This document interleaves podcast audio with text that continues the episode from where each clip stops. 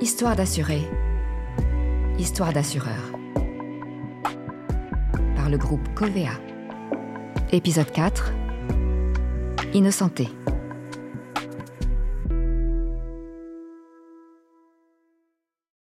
Par la droite. Sa voiture avait été percutée par la droite. C'est ce qu'on lui avait dit, car lui ne se souvenait de rien. Ce que les médecins lui avaient dit, puis les policiers. Les médecins à la sortie de son coma, les policiers avant même la sortie de sa chambre d'hôpital. Bref, dans une cellule, déjà. Il était, lui avait-on retracé, au volant. Sa femme à sa droite, leur enfant derrière elle. Il s'était engagé sur la route principale, depuis la petite route d'accès. Les funérailles avaient déjà eu lieu. En son absence, pendant que, corps mort, il flottait sur son matelas sous les perfusions. Il en était revenu et devait désormais affronter la justice des hommes et, surtout, sa conscience. Car il n'y avait pas d'ambiguïté. La droite de sa voiture avait été totalement broyée. On pouvait bien le juger et le condamner pour l'homicide involontaire de sa femme et de son fils. À ses propres yeux, il portait déjà et porterait toujours cette culpabilité, broyant aussi sûrement que cette tôle.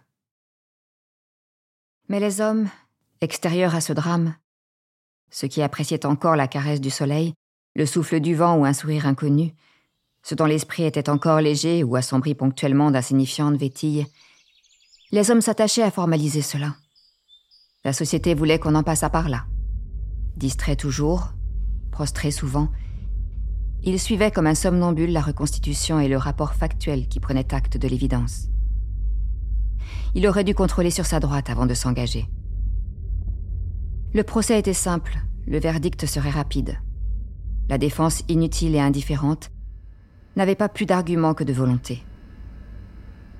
Son assureur avait un technocentre et entrepris d'analyser les carcasses des véhicules.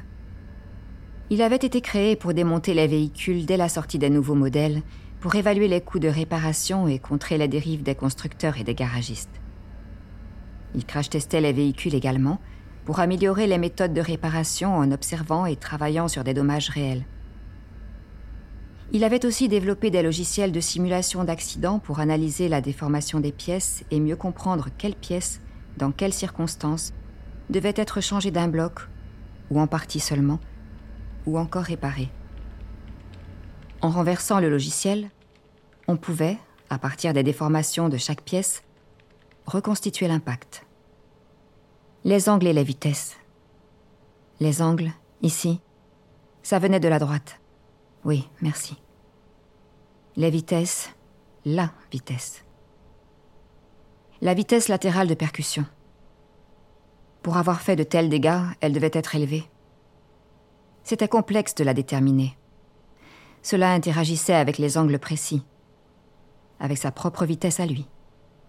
Il fallait disséquer les matériaux, les épaisseurs, les formes des pièces, leurs points d'attache, leurs modalités d'ancrage et d'articulation les unes aux autres de la belle ouvrage de modélisation mécanique et informatique, appuyé sur des masses de données longuement accumulées sur les pièces et leur usure. Et, in fine, un enseignement. La vitesse avec laquelle sa voiture avait été percutée était supérieure à 90 km/h. 90 90 90. Sur une route limitée à 50. Les reconstitutions reprirent les traces de pneus confirmèrent. Ainsi, on se rendit compte que, à la vitesse à laquelle l'autre véhicule fonçait, dans la configuration des lieux, il lui était matériellement impossible de le voir arriver. En effectuant tous les contrôles nécessaires, l'assaut de l'autre véhicule, du conducteur fou, restait indétectable. Il n'était nullement responsable du choc. Tout était renversé face à la glace et face à tous, il releva la tête.